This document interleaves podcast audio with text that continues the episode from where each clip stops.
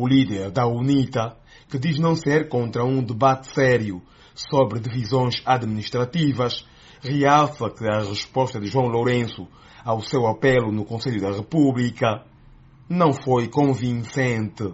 Se nós não somos capazes de fazer autarquias em 164 municípios, eu tenho muitas dúvidas que nós sejamos capazes de fazê-las, duplicando-as.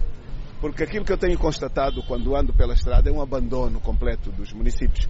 O Estado angolano não tem sido capaz. Então vamos fazer os municípios, vamos potenciar poder ao cidadão, vamos melhorar o nível de organização do que temos e depois, se temos de facto recursos para desperdiçar, façam tudo junto.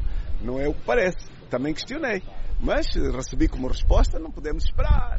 Eh, vamos ter melhorias no âmbito da defesa e segurança, foi a resposta que eu ouvi lá do, da reunião. O cidadão vai ter que voltar à rua. Isso não tenho nenhuma dúvida. E temos que voltar à pressão pública, porque temos um governo completamente desalinhado com os angolanos.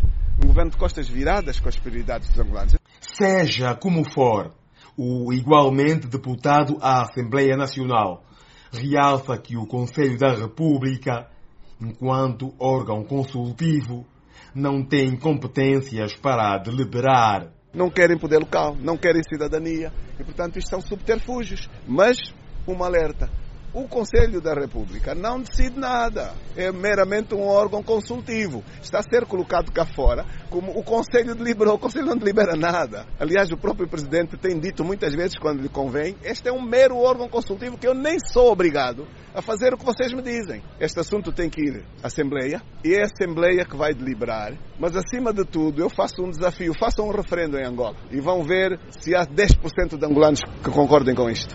Ainda esta semana, o ministro da Administração do Território, Dionísio da Fonseca, explicou que as circunscrições que terão a categoria de municípios, entre distritos e comunas, possuem já infraestruturas e capital humano para o efeito levará a que possamos apresentar uma proposta de lei à Assembleia Nacional já nos próximos dias. Portanto, são circunscrições territoriais que já existem, eh, em alguns casos com, com funcionários, com instalações administrativas. Malange, Uige e Lunda Norte deverão ser as províncias com mais municípios, segundo a proposta de divisão político-administrativa, que aumenta para 20 o número de províncias partindo das divisões do Quando Cubango e do Muxico.